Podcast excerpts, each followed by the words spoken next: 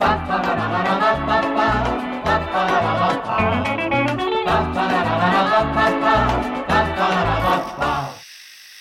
Watson. Hola, ¿cómo están? Yo soy Fausto César Reyes, arroba que Watson MX en todas las redes sociales. Y sí, como lo escuchan, aquí en el podcast estamos celebrando el año nuevo. Estamos celebrando la llegada del 2020 en marzo. Y obviamente te estás preguntando en este momento, ¿qué pedo con este dude, no?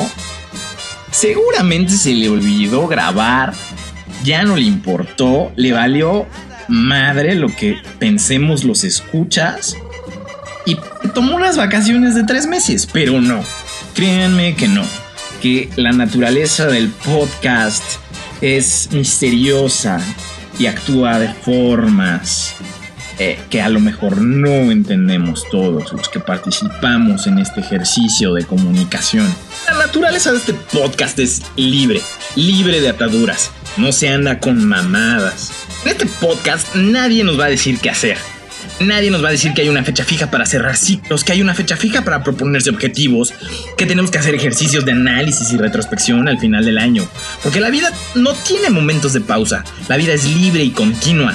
Y no es cíclica como nos han hecho creer. Celebrar el año nuevo en una fecha fija quiere decir que nos han domado, que han reducido nuestro espíritu a un asunto comercial. Con toda la sabiduría del mundo, el Rey León nos dice que la vida es un ciclo sin fin. En esta ocasión, en este episodio quiero que tú, que estás escuchando esto, entiendas que cada noche debe de ser suficiente motivo para festejar, renovarse, para ponerse su mejor ropa, para hablar con familia que tal vez no te cae tan bien, para pelearse por los terrenos de los abuelos, para perdonar, para ponerse hasta el pito de borracho.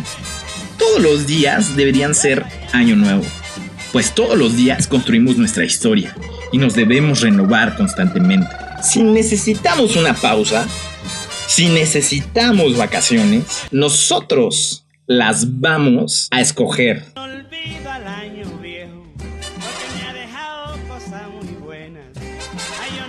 Al año viejo, porque me ha dejado cosas muy buenas. Mira, me dejó una chiva, una burra negra, una yegua blanca y una buena suegra. Ay, me dejó una chivita y una burra muy negrita, una yegua muy blanquita y una buena suegra. Me dejó una chiva, una burra. Güey, corta, corta ya, ya corta, güey. Sí se habrán tragado esa mamada del año nuevo y todas esas mamadas de Gramsci. Ojalá que sí, güey, porque sí me mamé. Son como dos meses que no grabé nada, güey. Sí, güey, no mames. Pues ya, güey, a ver qué sale. No mames, o sea, me la mamé, eh. Me la mamé.